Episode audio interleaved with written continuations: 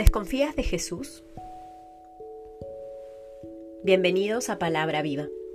En el nombre del Padre, del Hijo, del Espíritu Santo. Amén. Del Evangelio según San Lucas, capítulo 6, versículos del 1 al 5.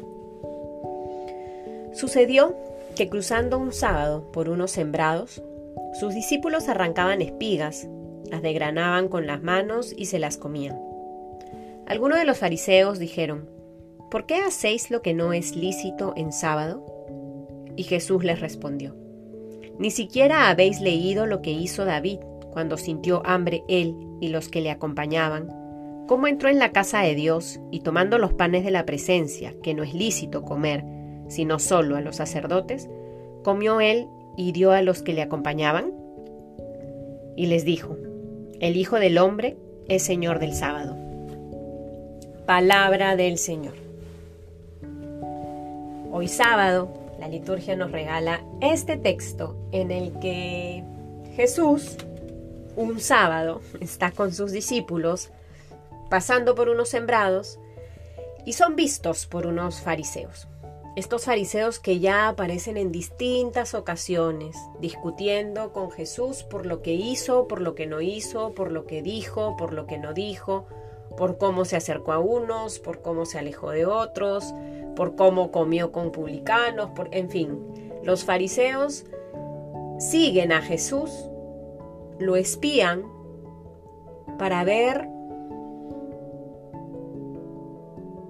la manera en cómo éste pasa, entre comillas, por encima de la ley. Motivos suficientes para que los fariseos encuentren ocasiones para denunciarle, para cuestionarle, para crecer en desconfianza frente a la misión que este Hijo del Hombre tiene con el pueblo. Llama la atención cómo estas preguntas tan insistentes por parte de los fariseos evidencian la desconfianza frente a este Jesús, que es el Mesías, que es ese Dios que se ha hecho hombre para liberar a su pueblo. En la cabeza de los fariseos eso no es posible, porque esperan otras cosas, esperan otro tipo de liberación. Es por ello que con desconfianza siempre siguen a Jesús.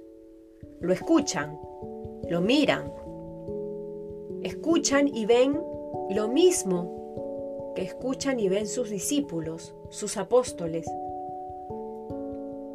Pero la dureza de su corazón no les permite aceptar la manera como Dios ha querido manifestarse. La desconfianza que ellos tienen hacia este Jesús es tan grande que constantemente se quedan en las nimiedades y no son capaces de ver todo lo que está aconteciendo cada vez que Jesús está entre ellos. Creo que esta meditación nos puede ayudar a cada uno también a reflexionar, a dejarnos iluminar por esta palabra para que en oración podamos también reconocer si tenemos algo de estos fariseos. ¿Cómo suele ser nuestro acercamiento a este Jesús? ¿Desconfiamos de lo que Él hace? ¿Desconfiamos de lo que Él dice? Queremos creerle, pero a veces nos gana más nuestra razón. Queremos creerle, pero a veces tenemos puesta nuestra seguridad en otro proyecto de vida, en otro plan, que podamos acoger esta palabra en nuestro corazón y en nuestra mente, para que sea esta transformada también por la fuerza de Dios, para que seamos más como aquellos discípulos que en humildad escuchan y siguen a Jesús